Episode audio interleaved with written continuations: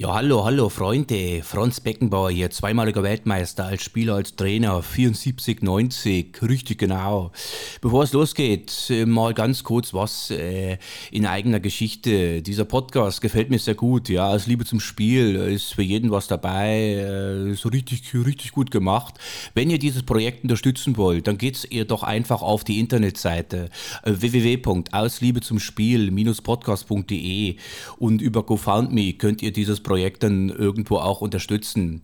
Ja, äh, ich denke, äh, der Moderator würde sich auch freuen, äh, wenn ihr dann auch mal einen Daumen nach oben da lasst bei Instagram oder Facebook. Gerne auch eine Rezession da lassen. Da würde sich das Projekt sicherlich drüber freuen. Ja gut, der Helikopter kommt. Ich muss jetzt weiter und wünsche euch auf jeden Fall viel Spaß mit der neuen Folge. richtig. Spiel läuft weiter aber dann geklärt. Der Ball ist im Aus. Einwurf. Schmelzer. Lewandowski. Jetzt mit der Flanke in die Mitte. Die kommt nicht schlecht. Schieber. Reus. Reus in die Mitte. Wir machen rein. Tor. Tor. Tor. Tor. Tor. Tor. Tor. Tor. Tor. Tor. Für Borussia Dortmund. 3 zu 2. Hier rasten alle aus. Heute mit einem Schwaben, der in Sachsen lebt und Borussia Dortmund-Fan ist. Ist eine äh, relativ kuriose Mischung. Aber äh, ich freue mich auf eine schöne, äh, knappe Stunde Fußballquatschen mit Raphael Raffi Teipel. Grüß dich, Raffi. Grüß dich, Alex. Ja, erstmal haben wir uns hier schön äh, mit Bier eingedeckt. Äh, bei mir gibt es einen Astra. Was trinkst du? Ich trinke einen Flens. Super. Auch da sind wir dann äh, deutschlandweit vertreten hier. International. Ein Berliner, ein Schwabe, Borussia Dortmund-Fan, Köln-Fan, nordisches Bier. Prost. Prost.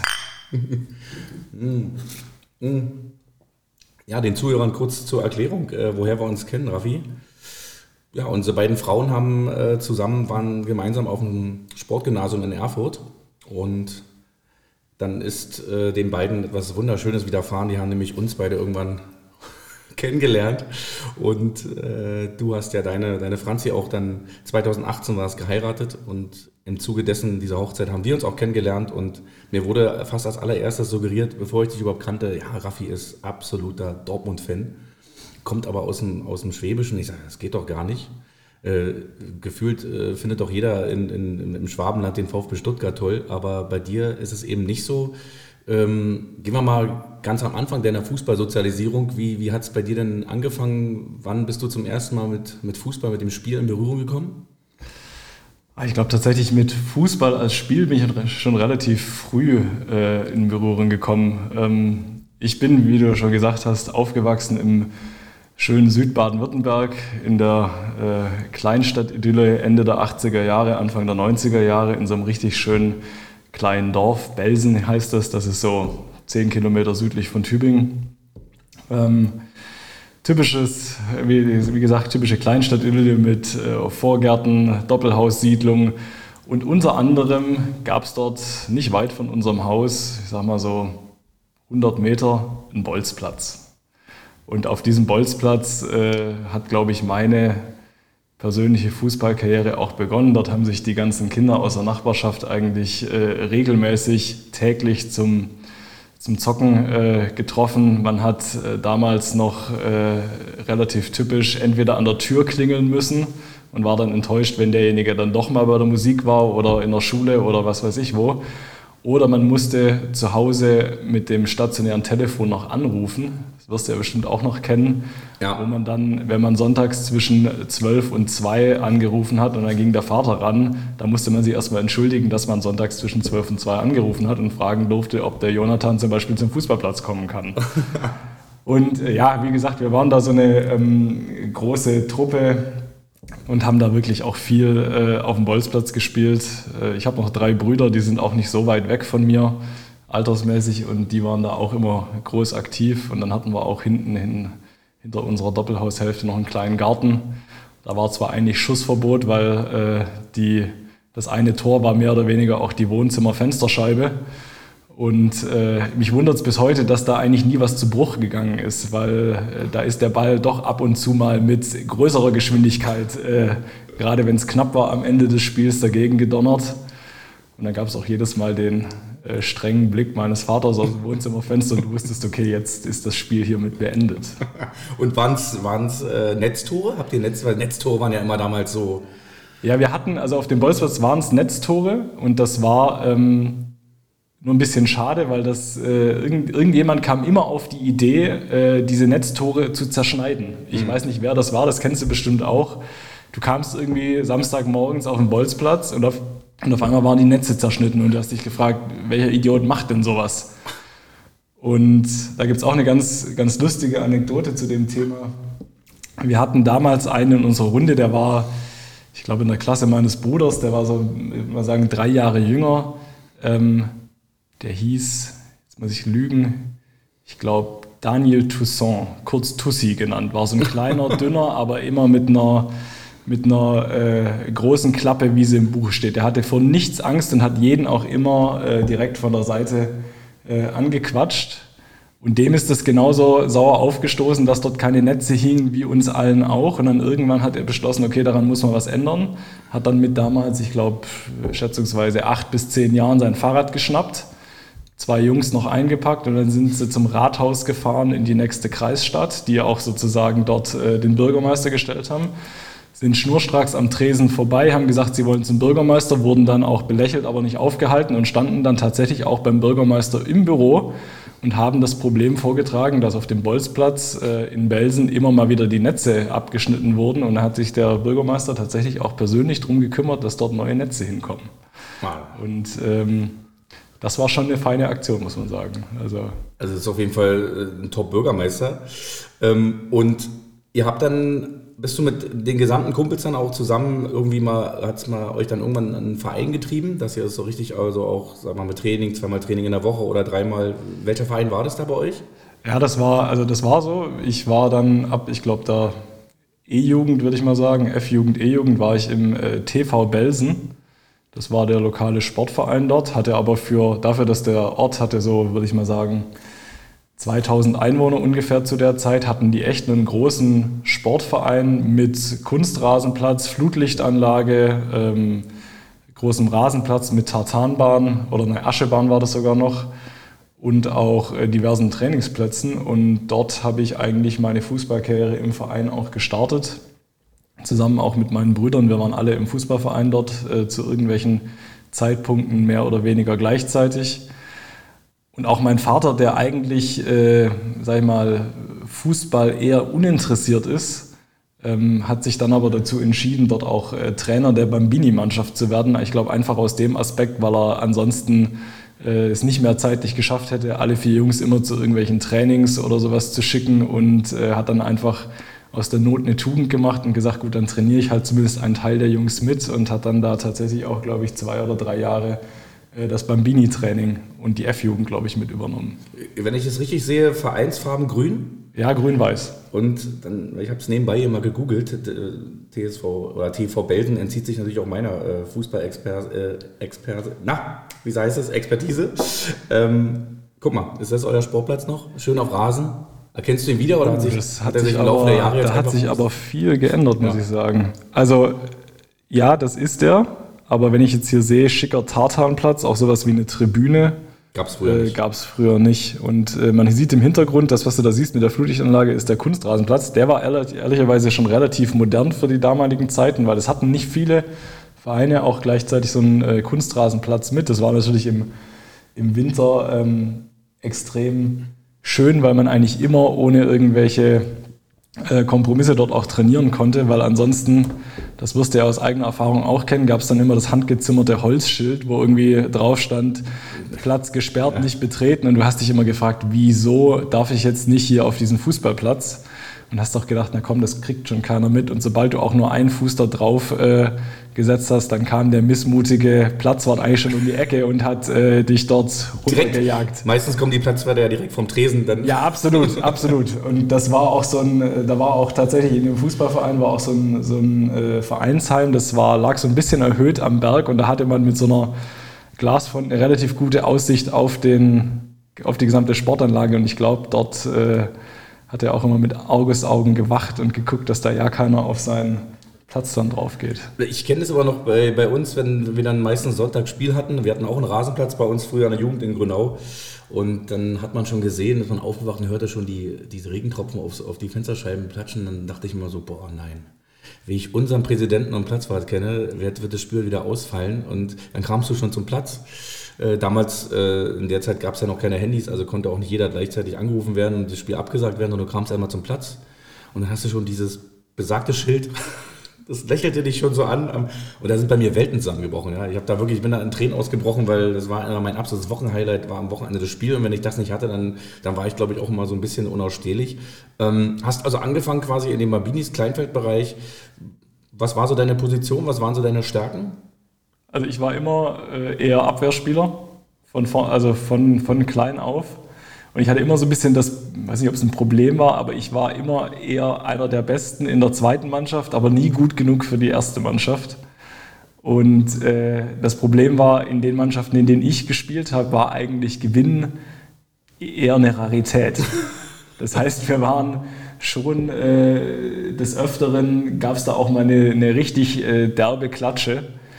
Aber das Schöne war tatsächlich, es gab dann eben auch mal die zwei, drei Spiele pro Saison, die wir dann tatsächlich mal gewonnen hatten. Und ich weiß nicht, ob du das kennst oder ob das bei euch auch Usus ist, es gab danach immer einen Stiefel. Ja, das kenne ich auch. Das ja. kenne ich noch aus meinen äh, Männerzeiten, vor allem bei Steinkautzow, ja. Und, also, und die, es kann ja nicht jeder gleich aus, dem Stiefel trinken, das muss man auch können. Äh, absolut. Und man musste auch immer gucken, dass man sich so positioniert hat, dass man den, wo man wusste, okay, da willst du jetzt nicht danach trinken, dass du da auf jeden Fall davor saßt, damit du noch äh, sozusagen die spuckefreie Spezi äh, trinken konntest. Ich wollte gerade sagen, also Bier kann da nicht drin gewesen sein nee, im Kleinfeldbereich, das wäre jetzt ein bisschen hart. Das waren immer, ich glaube, äh, drei Liter Spezi plus eine riesen Portion Pommes. Ach, schön. Und die gab es aber, wie gesagt, auch nur zu besonderen Anlässen und das war tatsächlich, kann ich mich daran erinnern, D-Jugend, letzter Spieltag gegen, ich glaube, TSG ist das, TSG Oesching. Äh, die haben noch um die, um die Meisterschaft damals gespielt und wir waren klar letzter mit so einem Torverhältnis von gefühlt 10 zu 80 oder sowas. Ja, und dann haben sie bei uns aber auch an so einem besagten Tag, wo es genieselt hat, wo der Rasen richtig äh, Acker war, so wie gestern im Olympiastadion, äh, by the way. Mhm. Ähm, da haben sie auch eine schöne 5 zu 4 Klatsche bekommen. Und da hat sogar Raffi Teipel eines seiner wenigen Tore erzielt. Wie er das gemacht hat, weiß ich bis heute nicht, aber er war auf jeden Fall drin. Du hast es nicht mehr in Erinnerung, wie du das Tor geschossen hast, wenn du sagst, du hast vielleicht, kann man es an einer Hand abzählen in deiner Karriere und das weißt du nicht Doch, mehr? doch, ich, ich, kann mich an das Tor noch so, genau okay. erinnern, aber mich wundert es, dass ich überhaupt bis zu diesem Moment gekommen bin, wo ich äh, aufs Tor schießen konnte, weil das, dazwischen waren gefühlt noch irgendwie zehn glückliche Aktionen, fünf Abwehrspieler und äh, ich hätte eigentlich niemals auch nur in die Situation kommen dürfen, aufs Tor zu schießen. Und dann habe ich den Ball auch tatsächlich, glaube ich, mit so einer Pikenbewegung aufs Tor gekriegt und der, der Torwart von denen war, glaube ich, auch so überrascht, dass er wenig machen konnte dann. Also das war... Äh, Herrlich. Doch, das war eines der wenigen Tore und ähm, auch da kann ich mich dran erinnern, ein, ein, Freund von mir, der damals in meine Klasse ging, der spielte beim, äh, beim benachbarten Verein, das war die SPVGG Mössing. Das war sozusagen die große Kreisstadt oder die größere Kreisstadt dort in der Nähe. Und die waren immer, immer gut. Die hatten mehrere Jugendmannschaften, hatten auch eine, eine ähm, Herrenmannschaft, die hat, ich würde sagen, vielleicht sogar Verbandsliga oder Landesliga oder sowas gespielt. Und die kamen dann zu uns, haben gegen unsere Erste gespielt. Nach dem Spiel haben dann immer, weil im Jugendbereich waren ja die Spiele immer relativ äh, dicht aneinander getaktet. Das heißt, die vor, äh, nachkommende Mannschaft hat immer schon so sich auf der Aschenbahn kurz warm gemacht und dann aber auch gleich mhm. nach dem Spiel dann immer raufgekommen. Und der hat das gesehen und der hat uns gesehen, wie wir da in der Traube auf dem Rasen lagen und gestrahlt haben wie die Honigkuchenpferde. Und dann fragte der so, Mensch Raffi, was ist denn mit euch los? Seid ihr Meister geworden oder so? Da habe ich gesagt, nee, wir haben gewonnen. Und es war für uns so, äh, allein das Spiel zu gewinnen, war so, war so mhm. cool in dem Moment. Äh, da kann ich mich heute noch gut dran erinnern. Aber dann waren es ja auch, dass, ähm, wenn du erzählst, ihr habt eigentlich mehr verloren und gefühlt ein Torverhältnis gehabt, äh, was, was äh, sehr, sehr unterirdisch war. Was kannst du dich noch erinnern, was dann trotzdem so immer das war, was dich trotzdem immer da gehalten hat? Manche verlieren da dann auch schnell den Reiz. Aber es, hat, es hat Bock gemacht. Also mhm. ganz, ganz klar. Du bist da, ähm, äh, du bist zweimal die Woche zum Training gegangen. Wir hatten ja auch meistens, äh, war ja dann ja erste und zweite Mannschaft waren zusammen irgendwie. Du hattest eine Truppe von, weiß nicht, 20, 25 Kindern, Jugendlichen, hast dann da irgendwie gedaddelt, äh, hattest auch ähm, einmal am Wochenende eigentlich immer Spiel und bist dann da durch die Region gefahren und das hat einfach Bock gemacht. Also ich äh, kann hm. mich, glaube ich, an keine Situation erinnern, wo ich mal gedacht habe, es ist, äh, es macht mir keinen Spaß mehr oder sowas. Auch wenn es natürlich frustrierend war, ab und an. Ich kann mich auch noch an eine Situation erinnern, da ich war meistens auch Kapitän bei uns in der Mannschaft, weil, ähm, wie gesagt, ich gehörte in der zweiten Mannschaft schon zu den eher Leistungsträgern. Ich kann mich auch noch an eine Situation erinnern in der D-Jugend oder sowas. Da habe ich einmal, als es dann irgendwie zur Pause 0 zu 6 stand, gegen so einen Gegner, wo der mit uns unten stand und wo wir eigentlich dachten, okay, heute können wir mal gewinnen, habe ich die Kapitänsbinde vom äh, Arm gerissen, habe angefangen zu heulen auf dem Platz und habe geschrien, mit euch, mit so einem Sauhaufen will ich nicht weiterspielen. Ja, das hat mich dann schon auch gewurmt und das war dann auch klar. Ich bin dann nach Hause gekommen und war auch nicht bester Laune. Ähm, aber ganz klar, das hat äh, mhm. absolut, äh, war mein Sport und ähm, das war immer auch was Besonderes, im, im, im, in der Kabine zu sitzen. Der Trainer hat die Nummern vorgelesen. Äh, du wusstest, okay, wenn du gut warst, durftest du die Nummer auch vorher aussuchen. Ich hatte eigentlich immer die Nummer 5. Ähm, und wenn du dann die 5 gekriegt hast, das war, das war cool. Also das mhm. war da musstest du immer noch gucken, dass du die, die coolen Stutzen kriegst, weil da gab es dann immer die Sockenstutzen und die, die unten schon so abgeflattert waren, die so runtergerutscht sind und so weiter. Da musstest du auch von Anfang an gucken und da musste, war auch klar, äh, äh da gab es auch so eine Hackordnung, wer definitiv die guten Stutzen kriegt und wer mhm. Also, also das kenne ich auch noch, wenn du dann der Letzte am ähm, Mannschaftskoffer warst, dann da war, genau, nicht, da, da war nicht mehr viel Stoff drin dann. Ja, absolut. Und dann ging es hoch, auch Großfeldbereich, auch im selben Verein? Genau, ich habe dann, glaube ich, dort gespielt bis zur einschließlich, also C-Jugend habe ich dort noch gespielt. Ich glaube, bis zur B-Jugend habe ich dann gespielt dort. Und dann hat sich das so ein bisschen verloren, weil dann sind wir umgezogen. Ähm, das war dann auch so auch die Zeit, wo ich, ich habe parallel auch angefangen, Tennis zu spielen und dann äh, habe ich mich auch irgendwann so ein bisschen nach dem Umzug äh, vom Fußball, also von der aktiven Fußballkarriere zurückgezogen im Jugendbereich, weil ich dann auch irgendwie, glaube ich, mich auf eins fokussiert hatte und auch in dem neuen, der neuen Stadt dann so keine, keine Muße hatte, so richtig da in einen neuen Verein und dann das nochmal so richtig aufleben zu lassen. Ähm, aber ich habe immer in, in, in, Freizeitrunden noch weitergespielt und auch immer da äh, bin aktiv am Ball geblieben. Aber so richtig im Verein habe ich dann erst wieder im Erwachsenenbereich angefangen. Das war, das war dann auch hier in, in Dresden wieder. Und Du, hat man ja schon rausgehört, du bist ja äh, heute großer Borussia Dortmund-Fan. Da fragt man sich natürlich, äh, wie, wie kann das bei einem Schwaben passieren? Und bevor ich darauf eingehe, äh, fällt mir ein, du hast mir ja mal erzählt, du hältst ja noch einen kleinen Weltrekord. Ähm, zumindest was die äh, Dauer der Leidenschaft für einen Verein angeht, denn du hast mir erzählt, du warst mal genau für ein Spiel Bayern München-Fan. Ja, Schande über mein Haupt. Ich hoffe, das äh, kriegt vor allem mein Kumpel Dirk niemals raus, weil sonst muss ich ganz schön in die Bütt gehen. Ähm, der ist großer Bayern-Fan und der, äh, da muss ich auch seit zehn Jahren leiden in der persönlichen Kommunikation, was Fußball angeht. Nee, das war tatsächlich so, wie du vorhin schon gesagt hast, ich bin ja im Schwabenland aufgewachsen und da war eigentlich die, äh, gab es eigentlich keine Alternative zum VfB Stuttgart oder Bayern München. Ähm, und in meiner Familie, so mein Großvater, also der Vater meiner Mutter und auch so die Familie dort, die waren immer schon eher VfB Stuttgart-affin. Mein kleiner Bruder, der ist, oder mein, der Bruder nach mir, der ist zwei Jahre jünger, wir haben so zur gleichen Zeit angefangen, Fußball zu spielen und uns auch für Fußball zu interessieren. Und für ihn war das klar, VfB Stuttgart, das ist, und das war damals auch eine krasse Mannschaft. Es war so Anfang, Mitte der 90er mhm. haben da gespielt. Deutscher also, Meister 92, fällt Deutscher. Meister, genau. Und danach ging es dann los mit dem magischen Dreieck. Und äh, ich habe neulich mal geguckt, wer da alles in der Mannschaft noch gespielt hat. Äh, Dunga, kennst du noch? Carlos Dunga natürlich. Ja, also das waren ja auch äh, Krasimir Balakov, Freddy Bobic, Giovanni, Giovanni Elber. Elber. Thomas, ähm, Thomas Schneider, Thomas Berthold. Ja, genau, absolut. Das war, also wenn du dir die Mannschaftsaufstellung heute liest, denkst du dir, okay, das mhm. ist ja äh, eine richtig krasse Mannschaft gewesen. Und dann war es aber so, zwischen uns Brüdern herrschte schon auch so eine gewisse Rivalität und äh, auch so ein, wenn du das machst, dann finde ich das prinzipiell erstmal scheiße. und äh, mein Bruder, für den war von Anfang an klar, ich bin VfB Stuttgart-Fan. Und dann gab es einmal einen ein Spiel, das war so, glaube ich, eines der ersten Spiele, an die ich mich erinnern kann, die ich im Fernsehen auch gesehen habe, muss so, ich würde sagen, grob 94 gewesen sein. Hat Bayern München gegen VfB Stuttgart gespielt und Bayern München hat extrem gut gespielt und gewonnen. Ich glaube, ich weiß nicht mehr, ich glaube 2-0.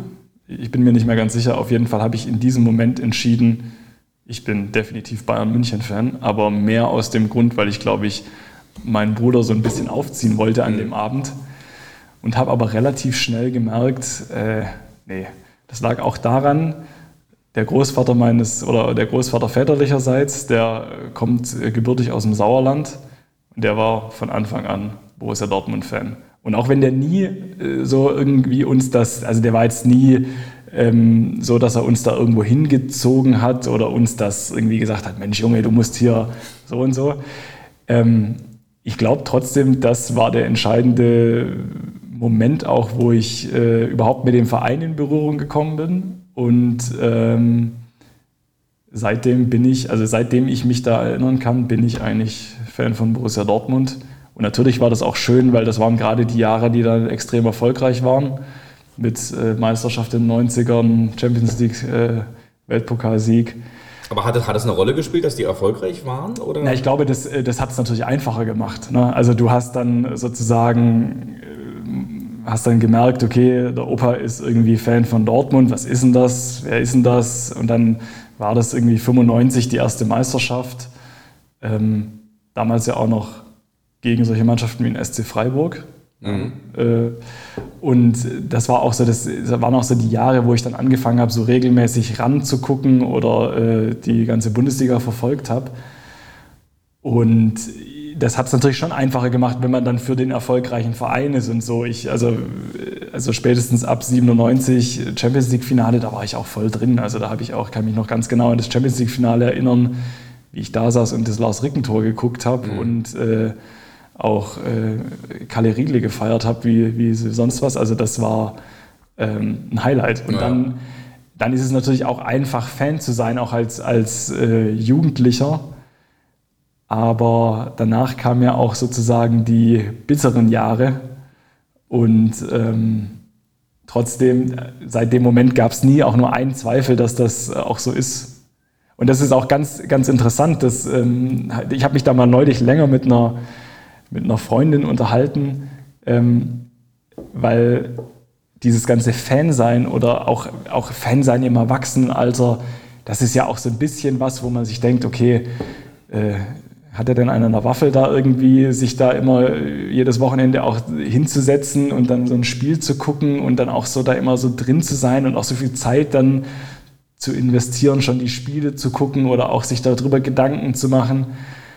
Und hat sie mir gesagt, du Raffi, weißt du, das, die Sache ist ja, natürlich ist es in einer Seite bekloppt, aber es ist ja auch schön, wenn man sich für was begeistern kann. Ja, und ich glaube, das trifft es wirklich. Und das ist, muss ich sagen, das merke ich auch heutzutage noch, auch wenn ich viel ich glaube, schon viel abgeklärter natürlich ähm, da bin. Natürlich auch viele andere Dinge eine Rolle spielen, Familie etc. Aber ich merke trotzdem, dass ich mich jedes Mal wieder dafür begeistern kann oder äh, mich auch extrem darüber aufregen kann und äh, zwar dann immer sage, ja, es ist nur Fußball, aber insgeheim, äh, zum Beispiel so, kommen wir vielleicht noch drauf, gestern Abend, ganz, ganz bittere, ganz, ganz bitterer Moment in diesem Jahr. Äh, das ist einfach was, da gehe ich dann ins Bett und denke mir, meine Fresse, das kann es doch echt nicht sein. Also, das ist. Kannst du dich dann ähm, noch so erinnern an, als du das allererste Mal direkt im Stadion warst, denn dein erstes Stadionerlebnis? Ja. Hatte das mit Borussia Dortmund das, zu tun? Nee, oder? das hatte tatsächlich, glaube ich, mit dem VfB Stuttgart zu tun. Weil, also ich war, das erste Mal im Stadion war ich definitiv im Gottlieb-Daimler-Stadion. Und es hatte natürlich äh, einfach räumliche Aspekte, dass wir dass wir dann irgendwann da mal ins Stadion wollten und dann auch mit dem Verein, glaube ich, gab es dann immer mal wieder Ausfahrten dorthin. Und ich kann mich nicht mehr erinnern, das war ein Bundesligaspiel, ich glaube, das war gegen 60, 1860. Mit dem rauchenden Werner Lorand noch auf der Bank? Ja, ja, absolut. Und ich kann mich sogar, ich glaube sogar, das hat Stuttgart irgendwie 2 zu 0 gewonnen, wenn ich mich ganz, ganz tief äh, dunkel erinnere. Aber woran ich mich definitiv noch erinnern kann, war, dass wir alle zum Abschiedsspiel von Jürgen Klinsmann gefahren sind.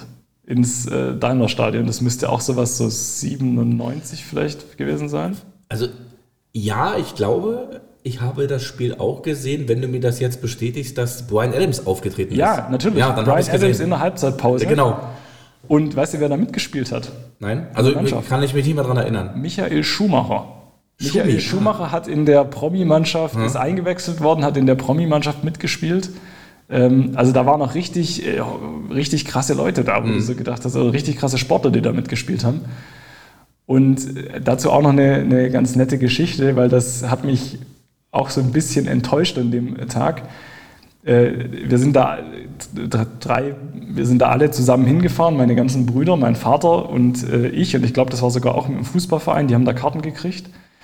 Und meine Brüder standen klar im VfB Stuttgart-Trikot da. Und ich stand da und hatte kein Trikot.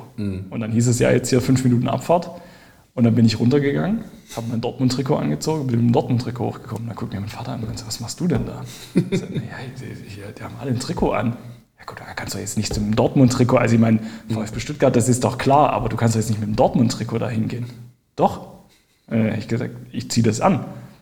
Mein Vater wieder, nee, komm, jetzt zieh das aus. Das ist doch, also weder Jürgen Klinsmann noch irgendwie, du kannst jetzt nicht nach Stuttgart ins Stadion mit dem, mit dem Dortmund-Trikot gehen. Doch, zieh ich an. Dann bin ich da mit meinem Dortmund-Trikot, das war das erste Dortmund-Trikot, das ich gekriegt habe, war noch das alte von Continental, das mit dem Habe ich geliebt. Ich habe mir damals auch so eins geholt. Ich habe die geliebt. Äh, und da bin ich, äh, bin ich hin und ich habe es mit Stolz getragen. Wirklich. Ich, ich fand es, äh, Vielleicht hat sich dein, dein Papa eher Sorgen gemacht, dass, äh, dass ihr alle nicht zu Hause heil ankommt. nee, ach, damals saßen wir, im, wir haben uns ja vorhin auch unterhalten über Cannstatter Kurve und der Türkheimer Kurve. Wir saßen in der Untertürkheimer Kurve im Familienblock und das war auch damals alles wirklich sehr, sehr gemäßigt dort. Also da konntest du auch gut mit der, mit der Familie hingehen und mit dem ganzen Fußballverein. Das war, war schön. Das Abschiedsspiel von Jürgen Klinsmann, ja. Brian Adams, das ist mir irgendwie auch noch so ein bisschen, ein bisschen in Erinnerung geblieben. Und kannst du dich noch erinnern, als du dann deine, deine Borussen das erste Mal live gesehen hast im Stadion? Ja, da habe ich auch äh, drüber nachgedacht. Ich weiß nicht, ob es das erste Mal war, aber es war auf jeden Fall eines der ersten Male und es war ein ganz bitteres erstes Mal oder äh, frühes Mal. Nämlich Dortmund hat Ende der 90er mal gegen die Stuttgarter Kickers im Pokal gespielt. Irgendwie so zweite Runde oder erste Runde sogar. Und das war so ein Spätsommertag. Ich denke, das müsste erste Runde gewesen sein, dann so Ende August wahrscheinlich. Und da hat mich mein Trainer damals aus dem Fußballverein, der wusste natürlich auch, ich bin glühender Dortmund-Fan und der hat mich da mitgenommen und hat eine Karte übrig gehabt. Und dann sind wir da hingefahren äh, gegen die Stuttgarter Kickers und die haben damals, glaube ich, zweite Liga gespielt. Dortmund war so nicht mehr auf dem Höhepunkt, sondern eher schon so im absteigenden Ast im Ende der 90er dort, äh, nicht mehr ganz, ganz so erfolgreich. Und da haben wir hat Dortmund, glaube ich, auch 3-1 auf den Sack gekriegt. Also richtig so, du bist in dieses Kickers-Stadion gefahren. Das ist auch echt ein kleines, schönes, schmuckes Stadion gewesen dort in Stuttgart. Auf so, liegt äh, direkt neben dem Fernsehturm in Stuttgart. Und äh, stand ich auch da auf so einer Stehtribüne mitten zwischen den ganzen Kickers-Anhängern und die haben sich natürlich alle gefreut wie Bolle, weil die haben Dortmund geschlagen im, Po- im Pokal und ich stand da und habe gedacht, das kann jetzt nicht sein. Also ich fahre doch jetzt hier irgendwie sehr einmal Dortmund, dann spielen sie noch gegen Zweitligisten und dann fahre ich hier mit 1-3 nach Hause. Das kann doch nicht sein. Und da war ich auch äh, konsterniert. Und das andere Mal, an das ich mich wirklich noch erinnern kann, ist auch gegen VfB Stuttgart. Und da hat aber DD schon mitgespielt, weil DD hat äh, ein Tor gemacht. Und Miroslav Stevic. Kennst du den noch? Natürlich, da hat auch bei 1860 vorgespielt. Ja. DD ist ja auch sowas wie so eine absolute Kultfigur in Dortmund, ne? Absolut. Auch für dich, also Ja, also ich fand den immer, ich fand den immer gut, so dass ich jetzt so total äh, verliebt, vernarbt gewesen wäre, glaube ich nicht. Aber ich fand den auch immer, immer gut und ich fand es auch gut, dass der, ähm, das war ja auch ein Spieler, der hatte dann durchgehend eine hohe Qualität, trotz auch dieser schwankenden äh, Jahre dann, wo auch viel Kaderqualität verloren gegangen ist, war er immer da und hat auch immer so ein bisschen die Vereinstreue gehabt, die man ja bei vielen anderen Brasilianern, die dort äh, bei Dortmund gespielt haben, nicht auch ähm, gesehen hat. Und das fand ich immer gut. Also ich bin auch so ein Fan der, der äh, steten Anhängerschaft, ja. Okay. So, also so ein bisschen nostalgisch, so wie du das auch bist, das Ja. äh, bin ich definitiv auch. Absolut und auch, äh, ich höre jetzt auch so ein bisschen raus bei dir, ist bei mir ähnlich, so ein bisschen auch Kind der 90er geblieben. Also 90er, dieser Fußball 90er war einfach noch, die Liga war ausgeglichen. Du konntest nie vorher sagen, wer deutscher Meister wird. Es gab immer mehrere Mannschaften, die sich darum beworben haben. Und 92 die Meisterschaft vom VfB, kann ich mich noch erinnern, da waren am Ende vier Mannschaften am letzten Spieltag, die deutscher Meister werden konnten. Und Guido Buchwald hat dann das entscheidende Tor in Leverkusen äh, gemacht, das weiß ich auch noch. Deswegen, ähm, Der VfB Stuttgart, also klar gab es bei mir, äh, jetzt bin ich Köln-Fan und daran wird sich nie wieder was ändern, aber es, ist, es gibt, glaube ich, immer so eine, ähm, wenn man sich noch nicht ganz so für einen Verein entschieden hat, ne, dann, dann, dann ist es schon, dann ist man so offen für mehrere Sachen und dann, glaube ich, ist es ganz entscheidend, was in so einem kurzen Zeitpunkt passiert. Aber wenn man das einmal hier rein also ins, ins Herz bekommen hat, dann, dann geht es eben doch nicht mehr raus und äh, deswegen auch, dass du sagst, dass du so als, als junger äh, Mensch da schon auch deinem Vater gegenüber einfach charakterstark geblieben bist. Nein, ich ziehe dieses Dortmund-Trikot jetzt an und Jürgen Klinsmann Abschiedsspiel hat zwar null mit Dortmund zu tun, aber ich, ich stehe dazu, finde ich, finde ich absolute Klasse.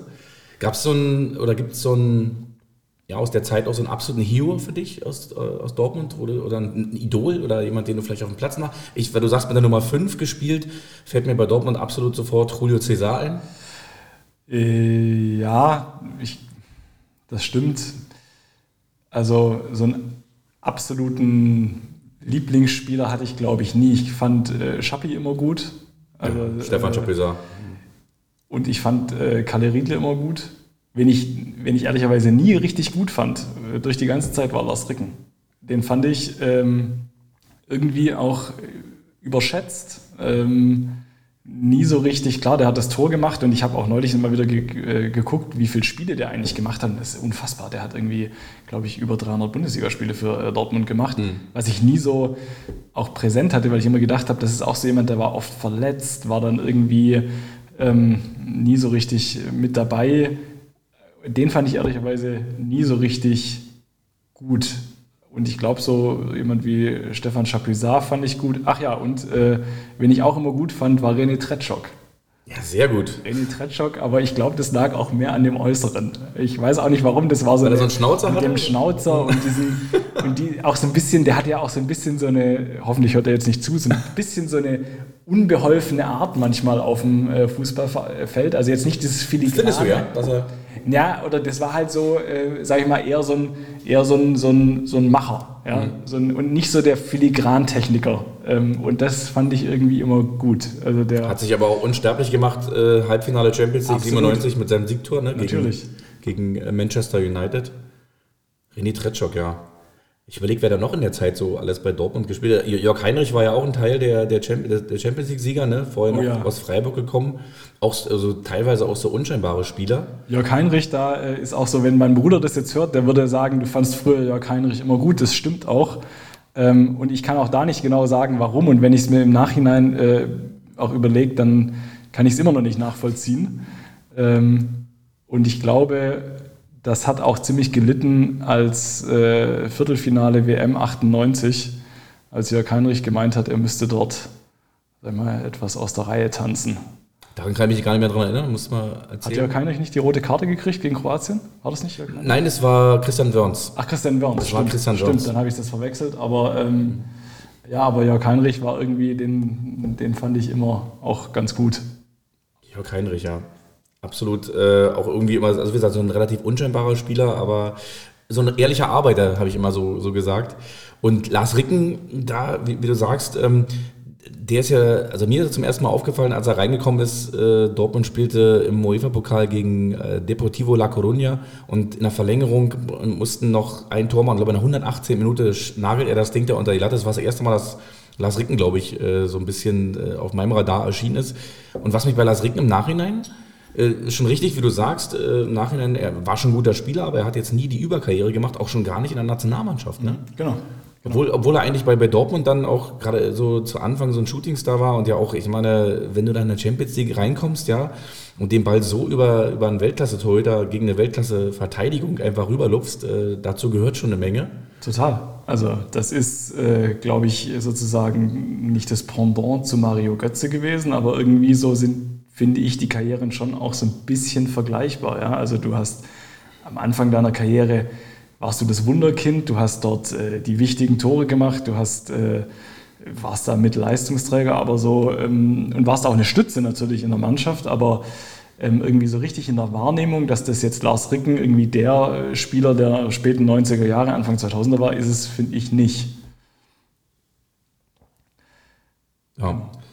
Und dann kam ja, äh, wie du sagst, diese, diese Phase bei Borussia Dortmund, äh, da ging es so ein bisschen bergab. Auch, äh, ich weiß auch, dass Michael Mayer auch ähm, der Manager ja. da auch den Verein so ein bisschen runtergewirtschaftet hat, was ja im Nachhinein, das kann man ja dann natürlich immer le leicht sagen, auch so ein bisschen, ähm, ja, äh, eigentlich so ein bisschen auch Segen war für den Verein, weil er musste ja wieder unten anfangen. Als Kloppo dann kam, äh, konnte man auch, musste man auf junge Spieler setzen, hatte er dann einen Jugend, ja so auch Leute wie Nuri Shahin, der dann gekommen ist und so. Und im Endeffekt war das ja so die, die Geburtsstunde dann der, der von Borussia Dortmund, wie sie, wie sie dann in den letzten, sag ich mal, ja, zehn Jahren so ungefähr äh, da durchgestartet sind und in Europa sich auch wieder einen Namen gemacht haben.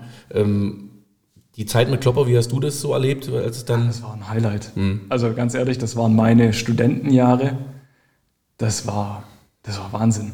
Also das war auch, glaube ich, die Zeit, da war ich wirklich, ich will nicht sagen fanatisch, aber da, war, da steckte ich schon ganz, ganz tief in der, in der Materie. Fußballmaterie drin und habe mir auch jede Pressekonferenz mit Josef Schneck und äh, Jürgen Klopp dort angeguckt und äh, fand es immer total geil und habe da wirklich auch viel, viel äh, Zeit investiert und habe mich jede Woche eigentlich schon mittwochs auf Samstag gefreut. Mhm weil das eben auch so eine, so eine Zeit war, man konnte sich extrem auch als, weiß nicht, Mitte 20-Jähriger mit der Mannschaft identifizieren. Ähm, so jemand wie Mats Hummels neben Subotic, die haben dort, das waren äh, Spieler, da hast du gedacht, okay, äh, was machen die denn da mit ihren 20 Jahren? Das ist ja total krass. Mhm.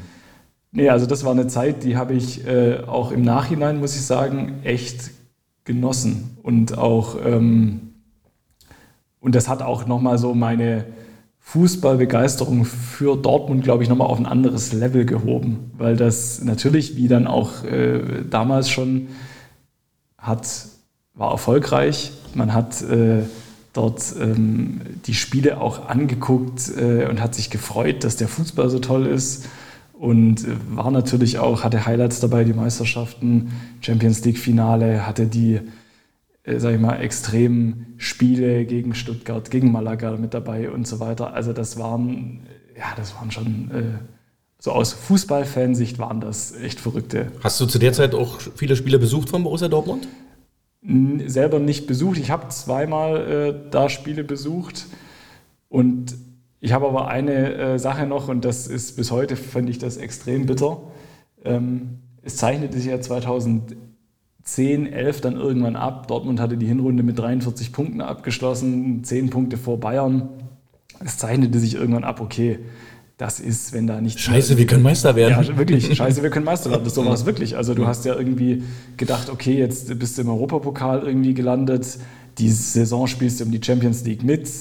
Das war klar. Und dann kam dann irgendwie eins zum anderen in der Hinrunde und du hast jedes Spiel gewonnen und hast auch nicht nur gewonnen, sondern du hast es auf eine Art und Weise gewonnen, wie ich sie damals auch so von Dortmund nicht kannte oder wie sie, glaube ich, auch viele nicht kannten. Ja? Und ähm, hast dann auch so für dich gedacht, Mensch, also jetzt irgendwie, das, das kann was werden. Und dann war ja auch so eine Saison, da hat Bayern dann geschwächelt, hatten dann irgendwie, glaube ich, 33 Punkte nach der Hinrunde, was ja auch nicht normal ist. Mhm. Äh, und dann war irgendwie ähm, so die, die, die auch Meinung, okay, das kann ja was werden. Und dann haben wir uns damals, äh, ich hatte einen Kumpel im Studium, Benno, der war auch äh, glühender Dortmund-Anhänger.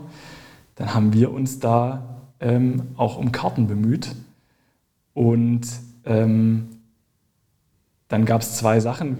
Franzi, meine Frau, hatte mir dann einmal zu Weihnachten, hatte mir schon Karten geschenkt fürs Derby gegen Schalke. Und hatte das über Ebay irgendwie gekauft. Und dann war es bloß so, dass wir eine, dass wir eine Prüfung dann noch verlegt, wurde eine Prüfung verlegt im Studium und die war wichtig und wir konnten da nicht, die war irgendwie freitags und wir konnten da nicht hinfahren. Dann mussten wir die Karten irgendwie zurückschicken und dann war das über Ebay und es ging alles relativ problemlos. Wir haben das Geld zurückgekriegt und es war alles gut. Und über den gleichen Händler haben wir dann aber für das letzte Spiel im Westfalenstadion ähm, haben wir Tickets gekauft für die Meisterfeier. Ja, das war äh, 34. Spieltag mhm. und natürlich war das äh, jetzt nicht, äh, waren es keine offiziellen Tickets, aber das war halt über so, sage ich mal, Großverkäufer jetzt à la Viagogo oder sonstiges, die da Ticketkontingente irgendwie angeboten hatten. Wir hatten das gekauft und waren da auch optimistisch und waren aber so ein bisschen naiv und haben das nicht über PayPal oder wie auch immer, sondern haben da halt einfach glatt 400 Euro in überwiesen. Fünf Tickets, 80 äh, Euro pro Ticket und nee, das hat beim letzten Mal auch geklappt und ähm, er hat natürlich nicht geklappt. Mhm. Ja, war dann irgendwie äh, doch irgendwie Betrug oder ist dann irgendwie, hat dann doch nicht die Kontingente gekriegt. Auf jeden Fall ging es nicht nur uns so, sondern es ging dann auch irgendwie vielen, vielen anderen so. Und dann wurde die, haben wir den auch angezeigt bei der Polizei und es war dann auch ein Streitwert von 25.000 Euro oder sonstiges, also richtig viel Kohle. Ist auch nichts draus geworden, aber ich mhm. habe halt den Moment, ehrlicherweise, auf den ich mich wirklich sehr, sehr gefreut hatte, nachdem ich das gekauft hatte, den habe ich halt nicht miterlebt. Und das ist ähm, immer noch ein bisschen schade im Nachhinein, äh, jetzt unabhängig des Geldes und äh, so, aber das hätte ich schon gern mitgemacht. Also, das hätte ich. Da, da, kann ich gleich einhaken, weil dann wäre meine nächste Frage nämlich gleich, welcher Dorn steckt dann da tiefer? Dieser Dorn von der Geschichte oder 2013 Champions League Finale? Nee, also Champions League Finale, das, man muss ja ganz klar sagen, überhaupt ins Champions League Finale gekommen zu sein, das ist, äh, das war Weltklasse. Also kann man nicht anders sagen. Mhm. Und auch dazu kann ich noch zwei Anekdoten erzählen. Ähm, ich habe ja gerade schon mal Malaga angesprochen. Malaga ist, glaube ich, für mich immer noch heutzutage so das ultimative, absolute Fußballspiel wo, wo, ich immer noch, und auch jetzt hier, ich kann es immer mhm. sagen, ich kriege immer noch Gänsehaut, mhm. wenn ich daran denke. Und ich weiß nicht, wie oft ich mir das schon bei YouTube angeguckt habe im Nachgang. Und das Verrückte war. Kannst du die Zuhörer nochmal kurz abholen, die es vielleicht nicht wissen? Achso, ja, also Champions äh, 2013. Das war das Rückspiel in Dortmund, am, ne? Am 9. April, ich kann auch mhm. gleich sagen, warum ich das äh, Datum noch so gut weiß. Am 9. April hat Dortmund im Rückspiel ähm, gegen Malaga in Dortmund Champions League Viertelfinale gespielt und hatte das Hinspiel gegen 0 zu 0 aus. Also es war klar, Dortmund muss das Spiel gewinnen mit einem Tor mehr und ansonsten bei Unentschieden hätte die Auswärtsregel gegriffen und Malaga wäre bei mehr als 1 zu 1 oder 1 zu 1 und mehr definitiv weitergekommen. Und an diesem Tag war auch noch meine Promotionsverteidigung. Also ich habe äh, Medizin studiert. Wollte sagen, wir können mal ganz kurz äh, auf dein Studium eingehen. Du bist... Äh, genau, ich bin Arzt. Ich genau. habe äh, sozusagen Medizin studiert hier in Dresden und... Ähm, habe an dem Tag meine Doktorarbeit verteidigt. Und zu dieser Doktorarbeitsverteidigung kam extra mein Vater aus äh, Baden-Württemberg und wir waren dann abends essen. Äh, in Dresden in der Neustadt, das ist so ein bisschen das äh, Kneipen- und Restaurantviertel. Und da war aber klar, okay, hier 2045 äh, müssen wir den Tisch beim Essen verlassen haben und müssen in meine damals Stammkneipe, die Jim Beams Bar, ähm, gehen zum Fußball gucken. Und wie nicht anders zu erwarten, war diese Kneipe natürlich proppevoll. Ja, und auch wenn wir da, ich war da, glaube ich, wirklich, ich würde mal sagen, alle zwei Wochen mindestens samstags zum Fußball gucken. Ähm, und äh, kannte da auch so ein paar Leute so vom Sehen immer, aber wir kamen da rein und da war noch mein Kumpel Sebastian, meine Frau, dann äh, meine Freundin Anne noch äh, mit dabei. Das waren, sind so zwei meiner besten Freunde hier in Dresden. Und die kennen natürlich auch meine Leidenschaft und haben die auch so partiell mitgetragen. Ähm, und wir sind dann dazu 15 mit meinem Vater. Und mein Vater, wie gesagt, ist ähm, zwar früher hat er viel auch getan, um so dieses Fußballerleben seiner Söhne zu unterstützen, aber eigentlich ist mein Vater total Fußball uninteressiert. Ja, okay. Also so was so kommerziellen Fußball angeht. Also nur am auszuholen, bestes Beispiel dafür, WM-Halbfinale Italien-Deutschland. Mein Vater sagt in der Halbzeit der Verlängerung bei 0 zu 0, ich gehe jetzt ins Bett. Ja, also so nur mal um die Wertigkeit. Äh Dann wissen wir endlich, wer schuld daran ist, dass wir am Ende noch rausgeflogen sind. Ja, genau, sind. genau. So sehen wir das auch alle, aber äh, ihm ist sowas äh, total egal oder nicht so wichtig. Naja, und auf jeden Fall, dann habe ich natürlich gesagt, hier, wir müssen unbedingt noch dieses Spiel gucken. Und wir haben in dieser Kneipe hängen, wie in jeder Fußballkneipe, so gefühlt zehn Bildschirme. Und wir haben noch den Platz gekriegt, auf dem Weg zum Klo. Also wo sich jeder, der einmal aufs Klo musste, musste an uns vorbei und wir haben uns da so mitten in den Weg gestellt und haben auch die schlechteste Glotze abgekriegt. Das war noch so ein Röhrenfernseher, der oben an der Decke hing mit so ein bisschen, will ich sagen, verpixeltem Bild, aber es war definitiv kein Ultra HD und du musstest dich halt mit Genickstarre dort nach oben gucken und halt gucken, dass du da das Spiel miterlebst. Und da muss ich sagen, da habe ich auch, äh, also das Spiel lief äh, so, dass Dortmund eigentlich das ganze Spiel drückend überlegen war, Chancen ohne Ende hatte, aber Malaga ist ähm, durch, ich glaube, Isco äh, relativ früh in Führung gegangen, so Mitte der ersten Halbzeit, mit so einem verdeckten Schuss aus 16, 17 Metern. Und äh, Dortmund hat dann durch, durch Levi äh, kurz vor der Halbzeit noch einen Ausgleich gemacht. Da muss ich aber einhaken, ich glaube, dann war das Hinspiel 1-1, weil sonst wären sie ja schon raus gewesen vor der Oder war das, war das nicht in der Verlängerung? Oder war, War das, das 1-1? Das Dann war das sein. 1-1, Ja, dann war genau. Das 1-1, Mhm. ja, das kann auch sein. Dann war, muss ja gewesen sein. Ja. Mhm. Und dann war es aber so, dass Malaga kurz vor Ende, so 82. Minute oder sowas, äh, auch so ein vermeintliches Abseitstor noch geschossen hat nach so einem Konter. Das war so ein richtiges Scheißtor eigentlich, wo du gedacht hast, oh, das kann nicht sein, dass die jetzt ein Tor machen. Und davor hatte Dortmund wirklich äh, Chancen, die hätten für fünf Spiele gereicht. Und dann war es klar, Dortmund brauchte zu diesem Zeitpunkt noch zwei Tore, um überhaupt äh, weiterzukommen. Und dann kamen halt die letzten fünf Minuten und ich kann mich daran erinnern, ich stand in der 88. Minute da und habe zu meinem Nebenmann, den ich nicht kannte, der aber auch Dortmund-Fan war, gesagt, hier, das, das ist doch scheiße, das wird hier nichts mehr. Und äh, dann guckte der mich an und sagte, ey, jetzt bleib mal locker, natürlich wird es noch was. Und ich so, ja, komm, also ich bin ja jetzt auch kein Blender, also das ist doch jetzt hier bei dem Spielverlauf, was soll denn da noch werden? Und dann äh, war die 90. Minute, dann hat äh, Marco Reus äh, das 2-2 gemacht und dann in der 93. Minute hat äh, auch Felipe Santana nach so einem Stochertor wirklich dann noch den Siegtreffer gemacht und in dieser Kneipe, man kann sich das nicht vorstellen, aber die Leute, die lagen sich in den Armen, haben geschrien, äh, haben sich gefreut. Mein Vater stand irgendwie konsterniert da und hat dann nach oben geguckt und hat sich, glaube ich, innerlich auch mitgefreut, aber war so überfordert mit der Gesamtsituation, was da jetzt los war.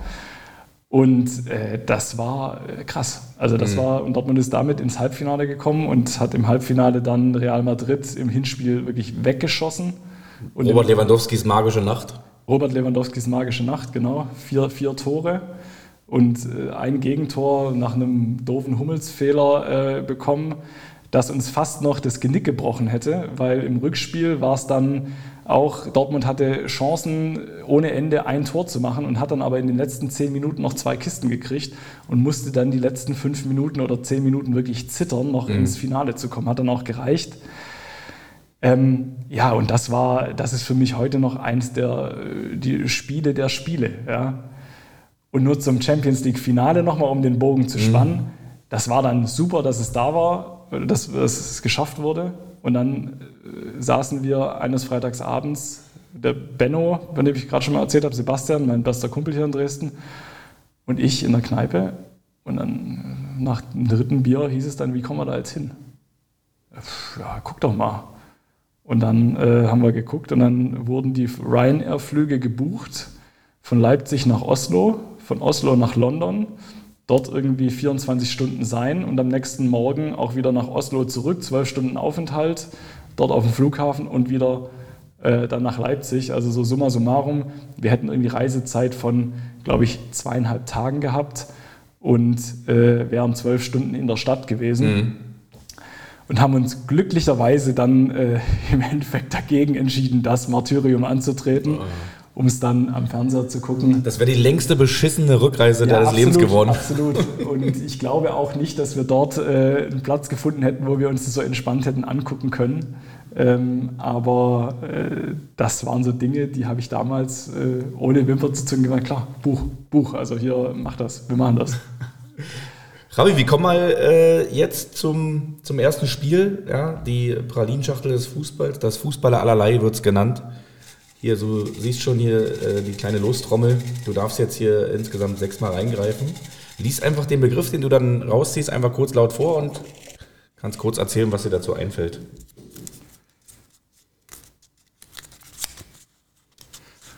Golden Goal ist der erste Begriff. Ja, da, äh, Gut, da muss ich nicht lange nachdenken, kann ich mich auch noch dran erinnern, äh, weil das war tatsächlich das, die erste Europameisterschaft, an die ich mich aktiv erinnern kann, 96. Äh, Olli Bierhoff äh, ist, glaube ich, ja, der Klassiker. der Klassiker auf jeden Klassiker Fall. des Golden Goals. Obwohl so ein bisschen, weil wir gerade über Champions League Finale äh, 2013 gesprochen haben, so, ich sag mal so, so ein Tor in der 120. ist ja dann irgendwie auch so gefühlt wie so ein Golden Goal. Ich weiß gar nicht, ob danach nochmal angepfiffen wurde im Champions League Finale von nach Robbins Tor oder ob das ja, dann. doch, das war ja irgendwie so 88. Und äh, danach hatte sogar Dortmund noch einen Abschluss. Weißt du, durch wen? Nee, Hat auch was mit dem VfB Stuttgart zu tun? muss ich überlegen. Da sind wir ja schon fast beim Karriereraten. Hat was mit einem VfB Stuttgart zu tun? Ein Abschluss von einem Dortmunder Spieler? Julian Schieber. Ah, Ist der, der ist ja völlig. worden und hat nochmal so einen, so einen Halbabschluss gehabt Okay. äh, in der 90. Minute oder so. Ist ja auch jemand, der irgendwo nirgendwo richtig glücklich wird. Ne? Julian Schieber, den, man, den Namen Ja. habe ich schon bei, bei Augsburg, bei Hertha irgendwie und nie mehr richtig äh, einen Fuß vom anderen bekommen. Darf ich noch eine Anekdote erzählen? Na klar. Ähm, ich muss noch mal ganz kurz ein bisschen weiter ausholen. Ich habe im Rahmen meines Studiums einen Auslandsaufenthalt gehabt in Kenia und war da mit meiner Frau zusammen für, ein, für vier Monate. Und dort in Kenia ist, äh, sage ich mal, Premier League das A und O. Da ist jeder, wenn er Fußball interessiert ist, dann ist er Premier League interessiert. Aber es gibt auch so einen Sparten Fernsehsender, die zeigen ab und an mal Bundesligaspiele. Und das war genau zu der 2012er, 11er, 12er Saison, wo Dortmund auch dann ähm, in der Rückrunde alle bis auf zwei Spiele, die sie unentschieden gespielt haben, gewonnen hatten und dann auch Meister geworden ist noch, das zweite Mal. Und dort gab es eine Kneipe, da waren wir auch öfters da. Das war so ein Tanz, ich will nicht sagen Tanzcafé, aber so eine, so eine Kneipe mit so ein bisschen Tanzfläche. Und da hat sich auch so dort die, haben sich dort immer relativ viele Leute am Wochenende getroffen. Und da lief aber auch immer Fußball. Und da kam Freitagabend immer Bundesliga, weil da sonst irgendwie keine Spiele waren. Und an diesem Freitagabend lief dort Dortmund gegen VfB Stuttgart 2012. Was für ein Zufall. Und das Spiel ging insgesamt 4 zu 4 aus. Ist auch eines der verrücktesten Fußballspiele, die ich je in meinem Leben gesehen habe. Ich kann mich daran, glaube ich, noch erinnern. Ja. Und in dem Spiel hat nämlich Julian Schieber zwei Tore geschossen, aber eben für Stuttgart und nicht für Dortmund. Und das war so ein Spiel, da hat Dortmund 2-0 geführt, war drückend überlegen. Stuttgart hatte eigentlich wenig Chancen. Du hast auch gedacht, das Ding ist definitiv durch. Und dann macht Stuttgart innerhalb von 20 Minuten drei Buden. Und zwei davon macht Julian Schieber und dann steht es auf einmal 3-2 äh, in der 75. oder 80. Minute. Und dann schießt Hummels das 3 zu 3 und Ivan Perisic nach einer Ecke. Auch so ein völlig verrücktes Tor. Man denkt, es kann gar nicht so fallen, aber es fällt dann so und es steht 4 zu 3 nach 88 Minuten. Und dann in der letzten Minute der Nachspielzeit schießt dann, ähm, wer war das? Das war jetzt hier. Ich weiß es nicht. Ich, aber Doch, ich weiß nur, das Spiel. Doch, ich weiß es. Das war Christian Gentner, war das. Schießt es 4 Christian zu 4. Gentner, ja. Christian Gentner schießt das 4 zu 4 und das war so ein Spiel, wo du danach dastehst und ich habe gebrüllt und mich da, ich habe, also die haben mich alle angeguckt, da, weißt du, da waren hier irgendwie tausend Leute, die sind da zum Feiern und zum Tanzen und zum Trinken hingekommen und einer stand halt wie so ein Bekloppter vor diesem Bildschirm, ja, der dann nebenher in der Ecke lief und hat da immer getobt und gewütet. Und die haben mich alle angeguckt und dachte immer, was ist denn das für einer? Also, aber äh, das war auch so ein, ein Highlight, das mir Geil. in Erinnerung geblieben ist. Next. Michael Ballack. Oh ja. Ja. Michael Ballack habe ich. Äh, Das ist übrigens ganz kurz besagte Kuckucksuhr, die hier hängt. Ne? äh, ich glaube, so, bei, bei jedem Schwaben, egal wo es auf der Welt hingeht, die Kuckucksuhr, die, die muss immer mit. Michael Ballack. Michael Ballack habe ich persönlich einmal im Stadion gesehen. Und zwar im DFB-Pokal Dynamo Dresden gegen Bayer Leverkusen. 2015 vielleicht. Und das war auch ein verrücktes Spiel, weil Leverkusen lag 2-0 oder 3-0 vorne, bin ich mir jetzt nicht mehr ganz sicher.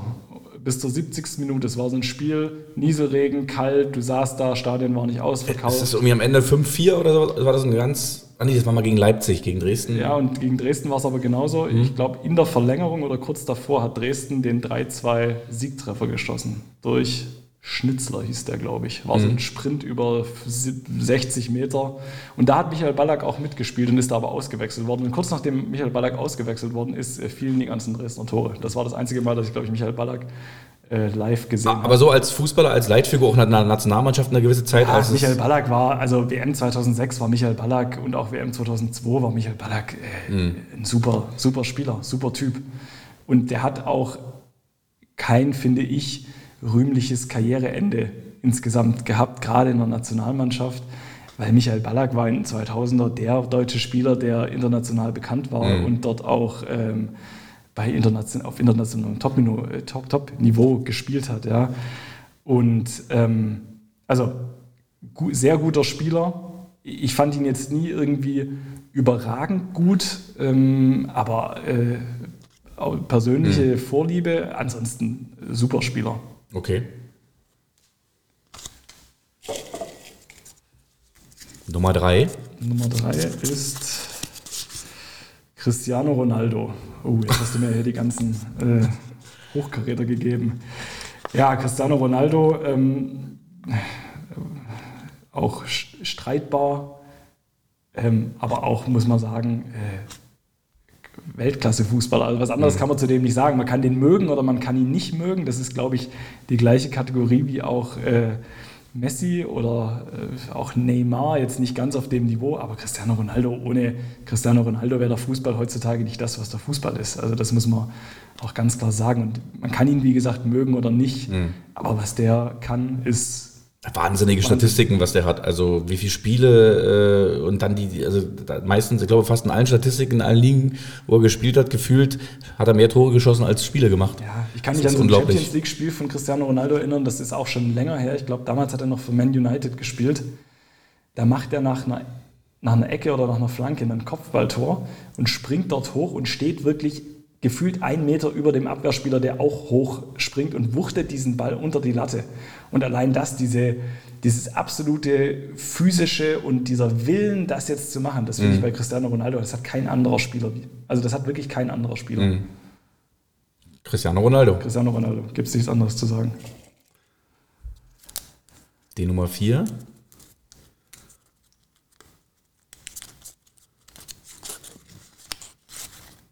Union Berlin. Oh ja.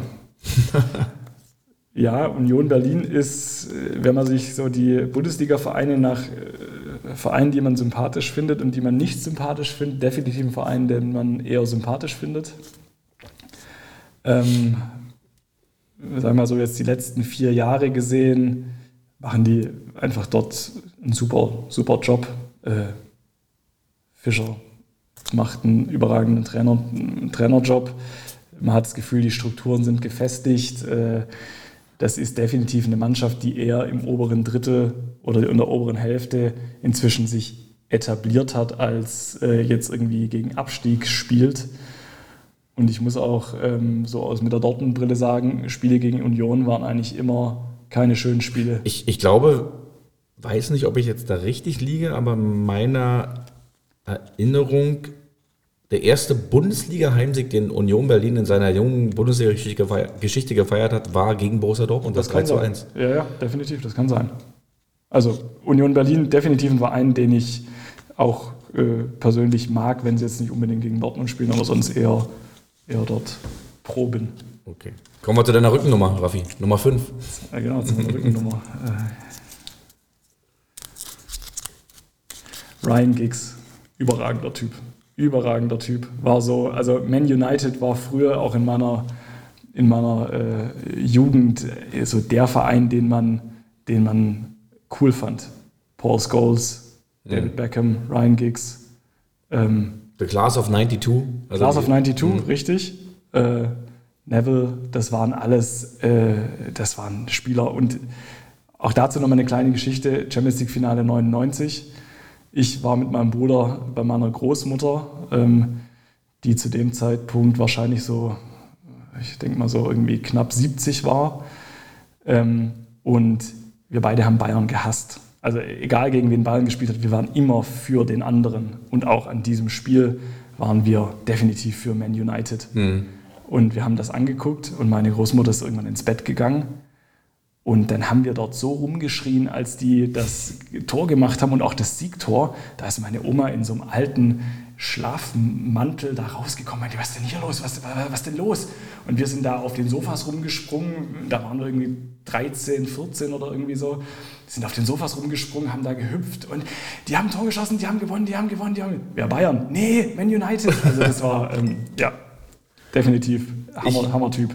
Ich hatte schon mal in einer anderen Folge erzählt, äh, dass mir dieses Spiel leider fehlt, weil ich konnte es nicht live verfolgen, weil ich zu der Zeit bei der Bundeswehr im Wald saß und auf Übung war und mir das erzählen lassen musste von diesem Drama. Das ist auch übrigens so ein Spiel, ähm, an die kann ich, ich kann mich noch genau an die Tore erinnern, aber auch nicht mehr an viel mehr. Und ich habe mir jetzt auch nochmal, ich gucke mir mal so alte Spiele einfach auf YouTube an Und auch da wird einem wieder bewusst, wie viele Chancen Bayern eigentlich ja, hatte und dieses Spiel eigentlich gewinnen hätte müssen. Es gab eigentlich mhm. gar keine Möglichkeit, dass Man United dieses Spiel gewinnt. Ja, also eigentlich, eigentlich waren ja die Vorzeichen super, weil auch bei, bei, bei Manchester äh, Roy Keane, der große Anführer, gefehlt hat. Der war, glaube ich, gesperrt. Paul Scholes war, glaube ich, auch nicht mit bei. Und Bayern auch noch überlegen, gut, eigentlich einen guten Abend erwischt. Und dann kommen diese Klassiker. Lothar Matthäus geht Carsten früher raus. ähm, also, ja. Genau, Thorsten Fink schlägt dann diese Kerze und ähm, ja, der Rest, äh, wie gesagt, ist dann, ist dann Geschichte. Ja. So, der letzte, Raffi. Der letzte. Die Zeit schreitet voran. Ja, absolut. Ich bin gespannt. Kevin Prinz Boateng. Hm. Oh. Äh, schwierig. Schwieriger schwierig. Typ, oder? Ja, schwieriger Typ. Ich mag ihn ehrlicherweise nicht. Okay. Ähm, ich fand, ich finde, der ist weder in seinem spielerischen noch in seinem Auftreten wird er dem gerecht, wie er manchmal auch so von der Presse positiv dargestellt wird. Ähm, finde auch ein ehrlicherweise eher überschätzter Spieler. War ja auch mal bei Borussia Dortmund, ne? Ja, ich weiß, aber auch da äh, nie was richtig gerissen. So in der letzten Zeit natürlich mit Frankfurt, äh, Pokalsieg und so weiter, da war er sicher einer der Leader, aber ich fand ehrlicherweise, er ist nie seinem so ein bisschen diesem, der hat ja immer, hat ja schon immer dieses positive Bad Boy-Image, fand ich. Also es gab ja die Bad Boys, die man immer irgendwie auch so niedergemacht hat. Er hatte immer dieses, dieses trotzdem aggressive Leader, positive, hm. das da mitgeschwungen ist, fand ich nie. Ich, ich mag ihn nicht. Okay. Dann Geht, sind wir. Ist dir ähnlich oder siehst du das anders? Na, ich kenne einige äh, meiner, meiner Freunde, haben mit ihm zusammengespielt, auch mal in der Berlin-Auswahl, ein, zwei Leute, und äh, haben, haben mir auf jeden Fall suggeriert, dass, dass das ein Überfußballer ist. Also vom, vom Talent her eigentlich war der da auch klassenbesser als viele andere. Hat es dann wahrscheinlich, äh, sag mal so, wenn man das wahrscheinlich sieht, was er, was er eigentlich talentemäßig drauf hatte, oder ähm, ja, die Gabe, die ihm der liebe Gott gegeben hat im Fußball, daraus hat er wahrscheinlich am Ende zu wenig gemacht. Kann man vielleicht so sagen. Ich weiß nur, ähm, der hat ja auch eine Zeit gehabt beim AC Mailand. Und da fand ich ihn, habe ich ein paar Spiele gesehen, international, auch gegen Barcelona, aber fand ich ihn überragend. Er hat auch mal, glaube ich, ein, zwei wirklich überragende Tore geschossen, wo ich dachte, Mensch, jetzt hat er das irgendwie verstanden, jetzt, jetzt startet er nochmal durch. Und ähm, ja, jetzt gerade bei Hertha kann ich ihn auch nicht greifen, er gehört ja auch nicht unbedingt zum Stammpersonal.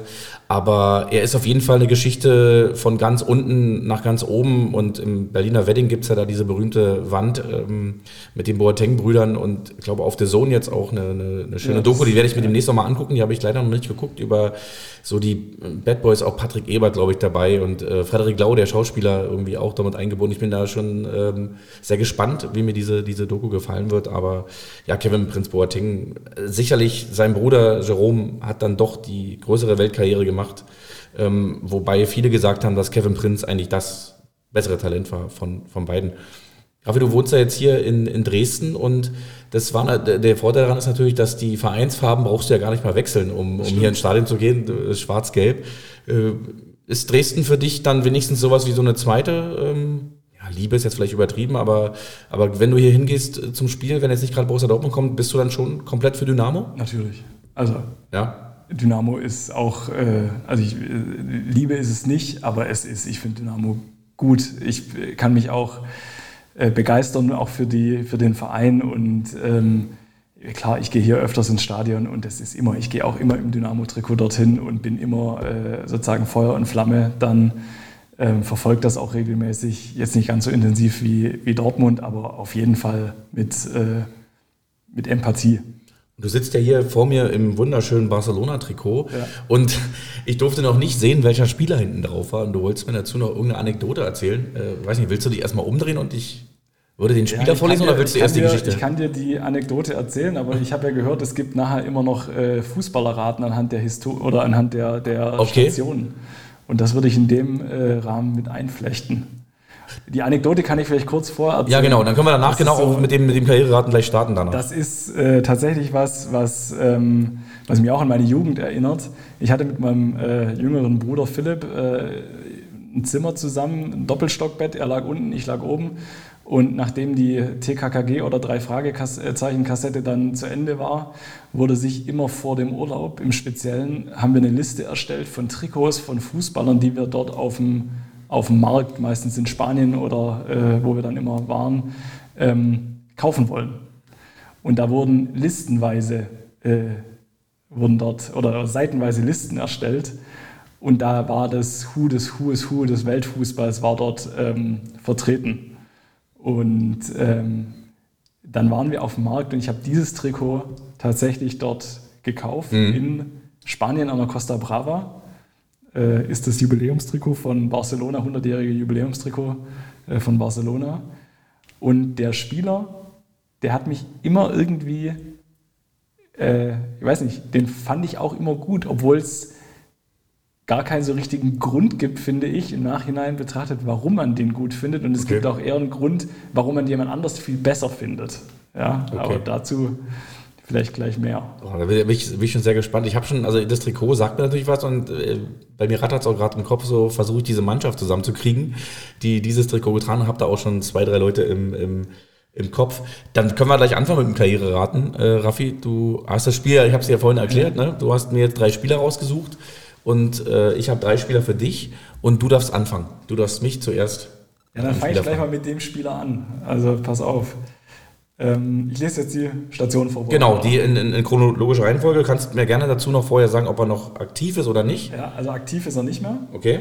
Und äh, die erste Profistation äh, war 87 bis 98 bei Ajax Amsterdam.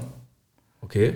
Und danach ging es äh, dann zum FC Barcelona für ein Jahr, 99 bis 2000.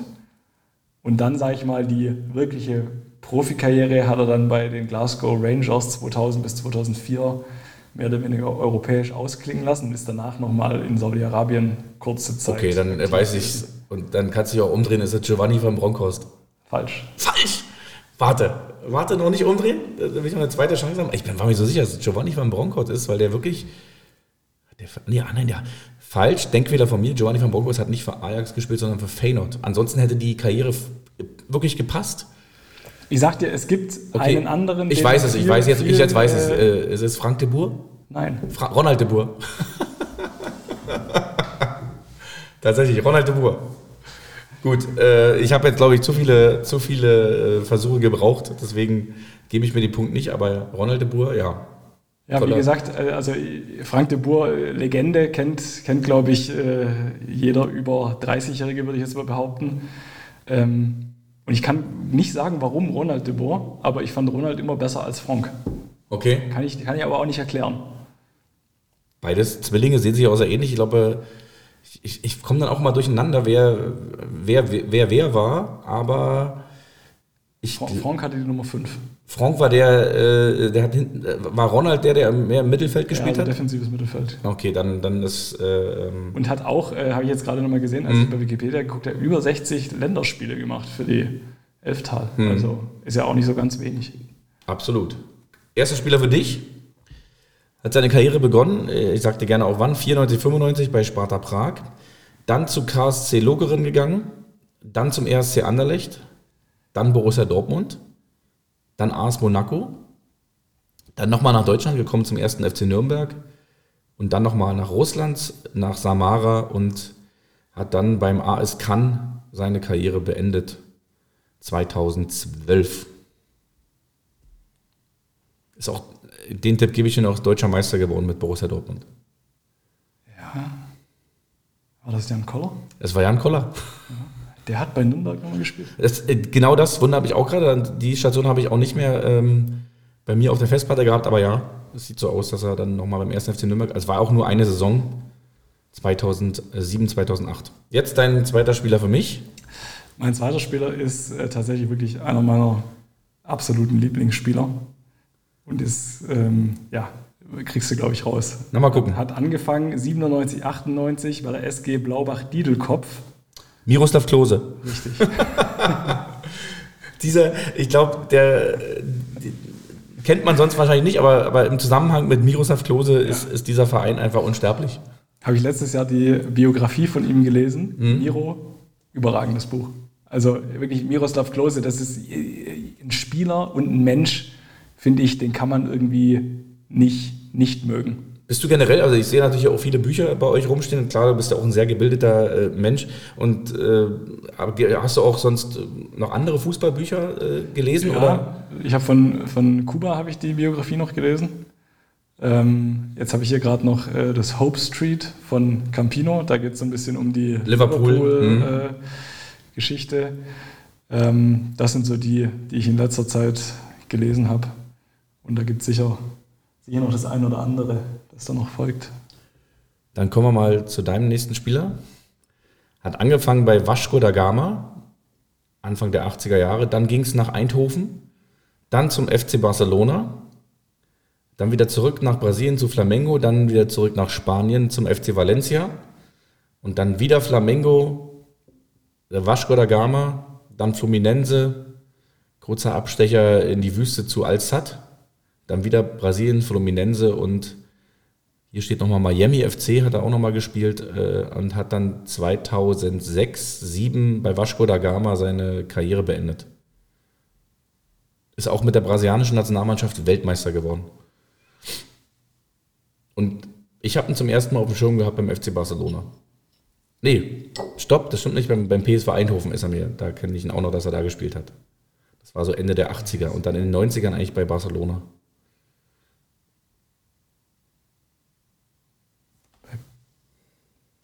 Haben wir uns über den gestern unterhalten? Das weiß ich nicht. Romario? Romario. ja, genau. Auch ein kleiner, äh, wendiger Spieler. Ne? Und äh, du hast mir irgendwie eine, eine, Anekdote erzählt, dass irgendwie ein Freund von dir sein, sein, sein, sein Kind so genannt hat. Oder wie, wie war das? Ich krieg's nicht mehr zusammen. Nee, nicht ein Freund von mir, Mario Götze.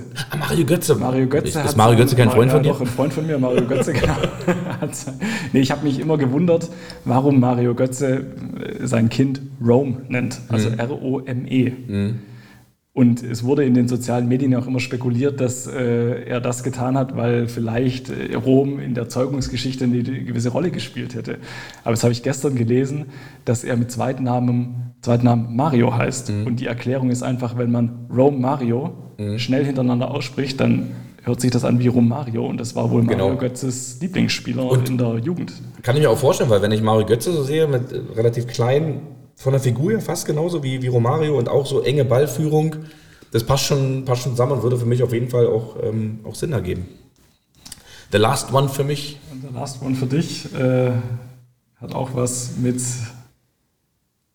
der Geschichte sozusagen hier und meiner Geschichte zu tun.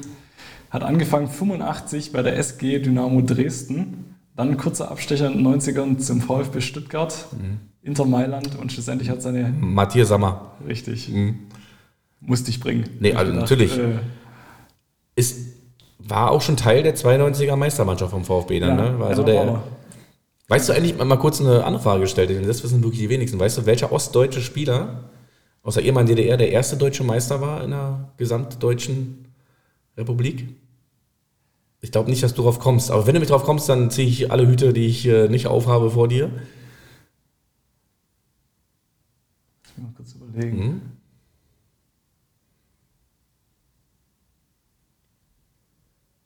Also ich glaube. War das, war das vielleicht ein, ein, ganz, ganz junger Ulf Kirsten? Nein, war es nicht. Es war äh, Rainer Ernst. Okay, das hätte ich. Da Der, Rainer Ernst hat nämlich, äh, ist nämlich gewechselt zum, hat gespielt dann beim ersten FC Kaiserslautern, glaube ich. Okay. Und ist dann dort äh, deutscher Meister geworden, erster deutscher 98. Meister. Nee, das war 90 oder so. Er hat in der 90er Mannschaft, glaube ich, gespielt. Ach so, okay. Ja. Rainer Ernst. Ja, klar, muss er sein, ja. ja. Muss, muss er ja muss, sein. Nee, muss ja, muss ja sozusagen vor 98 gewesen sein. Das war jetzt ein bisschen, ein bisschen spät. 98 natürlich äh, ja. Kaiserslautern ein Begriff. Die beiden Zahlen passen zusammen, als sie dann aus der zweiten Liga Meister geworden sind und äh, aufgestiegen und dann deutscher Meister gleich geworden mit Otto Rehagel auch überragend. Da sind sie doch damals in dem Jahr auch, wo sie abgestiegen sind. Es war doch dieses Drama in Leverkusen, wo dann, ich sehe noch ähm, Andi Bremen in den Arm von Rudi Völler weinen. Dieses entscheidende Spiel, was Lautern in Leverkusen verliert. Und dann haben sie danach Pokalfinale gehabt, DFB-Pokalfinale mhm. gegen Karlsruhe, glaube ich, war es oder so. Als, und, und Lautern war, glaube ich, Zweitligist. Nee, war, war schon abgestiegen und war noch Erstligist und wusste, dass sie abgestiegen sind und haben aber trotzdem diesen Pokal gewonnen. Und haben dann als Zweitligist trotzdem im Europapokal äh, gespielt Stimmt, und, ja. und sind dann mit Otto Rehage wiedergekommen und haben dann äh, außer Kalten die deutsche Meisterschaft. Und dafür liebe ich Waren die, die auch 90er. Irgendwie, sind die nicht auch relativ weit gekommen und haben irgendwie Champions League gegen Bayern sogar noch gespielt? Oder Das war glaube ich, dann erst in den, das war in dem 99er Jahr. Also in den als 99er, 99er oder? Jahr, Ja. genau. Ich glaube Viertelfinale oder so, aber da hatten sie? Ja, kein, genau. gegen Bayern in beiden Spielen keine Chance. Das habe ich auch noch so ein bisschen in Erinnerung. So, dann kommen wir mal zu dem letzten Spieler für dich. Der hat angefangen. Ach komm, ich nenne dir mal auch seine Jugendstation, weil der Emmendingen. Und von Emmendingen ging es dann für ihn in die Jugend des SC Freiburg. Dann aber seine erste Profistation hat er gehabt bei Bayer Leverkusen, dann zu Borussia Mönchengladbach und dann zu Borussia Dortmund, wo er 2004 seine Karriere beendet hat.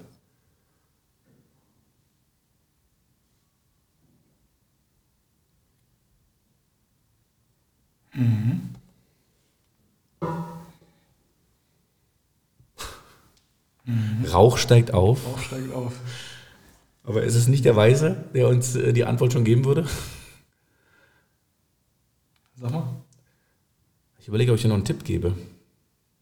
Hatte mal, äh, da gibt es ein ganz bekanntes Foto, Schrägstrich, eine ganz bekannte Szene mit Oliver Kahn auch in einem, in einem Spiel. Ja.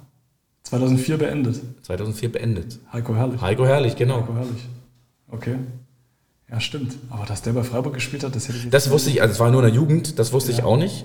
Aber ich- ich glaube, er hat auch immer so ein bisschen so einen äh, badischen Akzent gehabt, wenn er dann Ja, ja, gesprochen nee, hat. Das, das sagt mir schon was. äh, Passt das schon. Aber Mhm. wie gesagt, das äh, hätte ich jetzt so aus dem Stegreif. Aber war doch gut. Also, was ich jetzt gar nicht mehr so im, im, hatte, war, dass, dass, dass er bei, bei Dortmund seine Karriere beendet hat. Aber gut, ähm, man, man lernt ja in meinem Podcast auch dazu. Raffi, wir sind durch. Es Danke, war, äh, das war eine schöne, schöne Stunde mit dir. Und äh, ich glaube, unsere Kinder kommen auch sowieso gleich vom, vom Spielen wieder. Ein Deswegen, schnelles Bier austrinken, bevor also, die Frauen genau, genau, be- bevor die Frauen hier kommen. Hat mir ja wirklich viel, viel Freude gemacht. Ähm, ich, äh, ja, ich hoffe für dich, dass du äh, ja, an der Niederlage gestern äh, von Dortmund gegen Hertha jetzt nicht irgendwie äh, zugrunde gehst, aber da mache ich mir gar keine, gar keine Sorgen bei dir.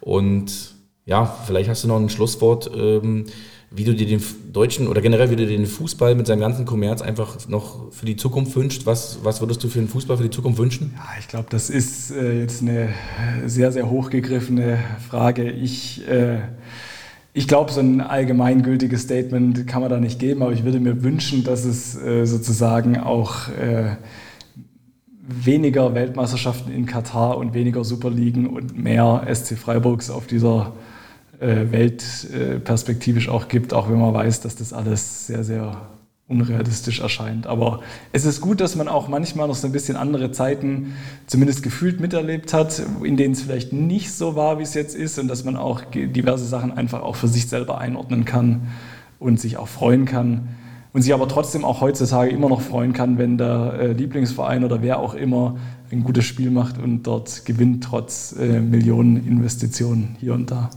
Wunderbar. In diesem Sinne, frohe Weihnachten und allen auch einen guten Frohe Rutsch Weihnachten ins neue Vielen Jahr. Dank, Alex. Ne? Ciao. Ciao.